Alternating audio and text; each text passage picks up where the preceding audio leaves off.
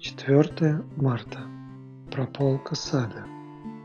Суть духовного роста заключается в готовности изменить что-то к лучшему и затем в неослабной готовности взять на себя любую последующую ответственность.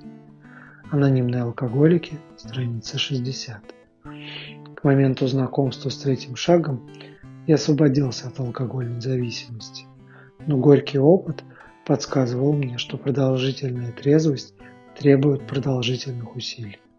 Я периодически останавливаюсь, чтобы хорошенько посмотреть, куда я иду. Каждый раз при этом я пропалываю еще какую-то часть моего сада, но обнаруживаю новые сорняки там, где, как мне казалось, я совсем недавно прошелся мотыгой. Когда я возвращаюсь, чтобы удалить только что выросшие сорняки, сделать это легче, пока они маленькие, то на минуту останавливаюсь полюбоваться своими чудесными овощами и цветами. Мои труды всегда вознаграждаются. Моя трезвость растет и приносит плоды.